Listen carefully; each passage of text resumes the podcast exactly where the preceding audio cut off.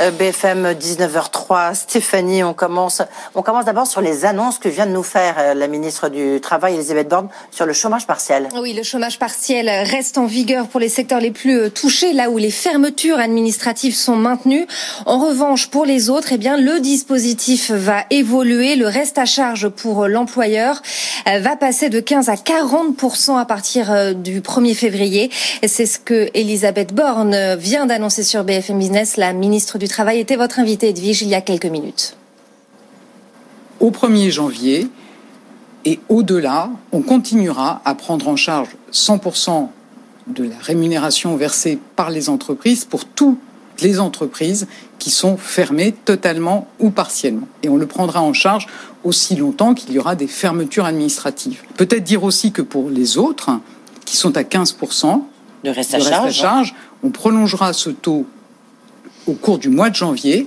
Mais ensuite, on doit passer, sauf évidemment bouleversement de la situation sanitaire, à un reste à charge pour l'entreprise de 40%, ce qu'on avait prévu de faire au mois de novembre. C'est des ah secteurs qui sont moins, moins impactés par la crise, mais il faut que les entreprises de ces secteurs qui anticipent qu'elles auront une baisse d'activité plus durable se saisissent des accords d'activités partielles de longue durée qui garantissent une prise en charge avec un reste à charge de 15% dans la durée jusqu'à deux ans. Elisabeth Borne, donc, qui nous a aussi euh, annoncé la suppression des trois jours de carence dans le privé euh, pour ceux qui sont atteints de la Covid. On poursuit avec ce dîner très très attendu. C'est ce soir à Bruxelles, un dîner entre Boris Johnson et Ursula von der Leyen. Au cœur des discussions, évidemment, le Brexit. Les négociateurs des deux camps, Michel Barnier et David Frost, seront aussi de la partie. Pour l'instant, les dernières négociations ont échoué et au vu des dernières déclarations de Boris Johnson, eh bien, on se rapproche davantage d'un no deal que d'un accord. On écoute le Premier ministre britannique. Il s'exprimait euh, devant la Chambre des communes avant son départ pour Bruxelles. Les Européens estiment que le Royaume-Uni devrait être le seul pays au monde à ne pas avoir de souveraineté sur ses eaux territoriales. Eh bien, je crois qu'aucun Premier ministre britannique ne devrait accepter ces conditions. Des divergences persistent donc toujours sur la pêche, les règles de concurrence équitable et les mécanismes de résolution des litiges. Le dîner s'annonce donc tendu euh, ce soir entre euh, Boris Johnson et Ursula von der Leyen. Un décryptage avec euh, Delphine Liu. On poursuit ce journal avec euh, avec euh, l'actualité entreprise, la famille euh, Peugeot monte au capital de PSA.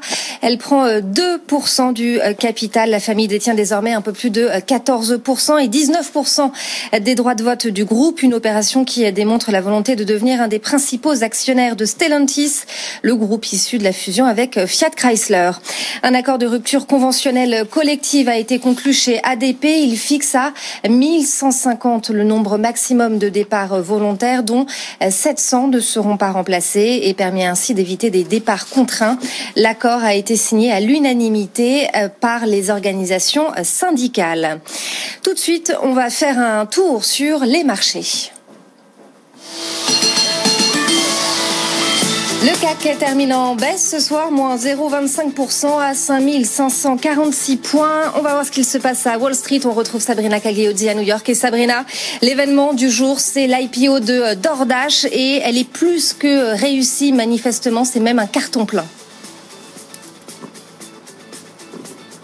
Eh oui, effectivement, hein, puisque le titre a ouvert euh, la séance sur une euh, forte hausse. On est actuellement en progression de 73%, 176 dollars 88 pour le titre euh, du spécialiste de la livraison numéro un de repas, numéro un ici aux, États-Unis, hein, loin devant Uber Eats ou encore Grubhub, avec, il faut dire aussi, hein, une croissance assez impressionnante. Rien que sur le troisième trimestre, c'est un gain de 268% pour le chiffre d'affaires à 879 millions euh, de dollars. Les marchés, les investisseurs l'ont bien compris. Donc euh, Dordache, belle euh, première cotation. On est actuellement en hausse de 75% dans un marché bah, qui est dans le rouge. Hein. On se remet un petit peu des records de, de la veille. Le Dow Jones perd 0,3%, le Nasdaq en repli de tout juste 1%.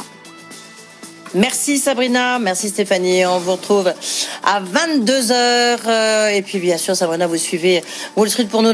Tous les week-ends sur BFM Business, l'hebdo des PME vous propose un tour d'horizon des PME françaises, ces entreprises qui sont au cœur de l'économie. Quelles sont leurs particularités? Quel développement? Partez à la rencontre de ces dirigeants d'entreprises passionnés qui réussissent. L'hebdo des PME, produit par Média France et présenté par Jeanne Baron, tous les samedis et dimanches sur BFM Business. L'hebdo des PME, avec Média France, le partenaire média et contenu de toutes les PME.